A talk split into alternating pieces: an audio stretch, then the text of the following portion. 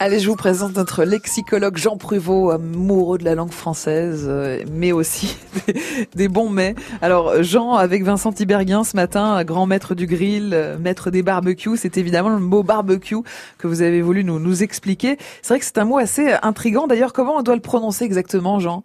Eh bien, c'est effectivement, Corentine, la question première qu'on se pose. Hein. Si j'ouvre le grand Robert, on propose barbecue ou barbecue?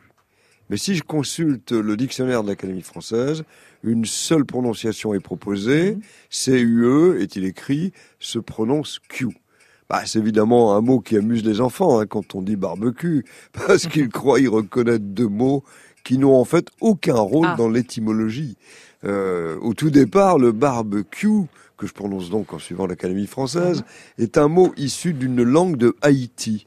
Cette langue, c'est le taino ou l'arawak, langue des Amérindiens des Antilles, et que les Espagnols ont repris sous la forme barbacoa. C'est ce mot qui est ensuite passé en anglo-américain sous la forme barbecue mmh.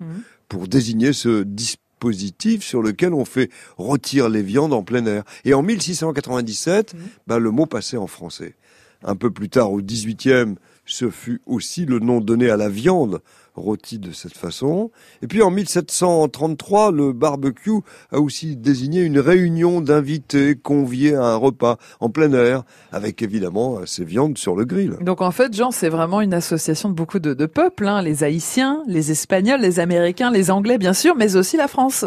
Exactement, Corentine. et nous avons la chance d'avoir un grand maître comme Vincent, parce que c'est tout un art de préparer un barbecue en choisissant les meilleures viandes, en les préparant avec talent. On est loin du premier bout de barbac venu. Alors, je dis barbac parce que Justement, ce mot est de même origine, eh mais attesté en français en 1873. Et il a d'emblée désigné une viande de mauvaise qualité, en étant utilisé d'ailleurs dans les tranchées, mm. notamment, et en 1914.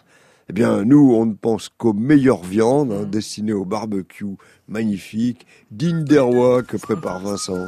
On se fait un petit barbecue.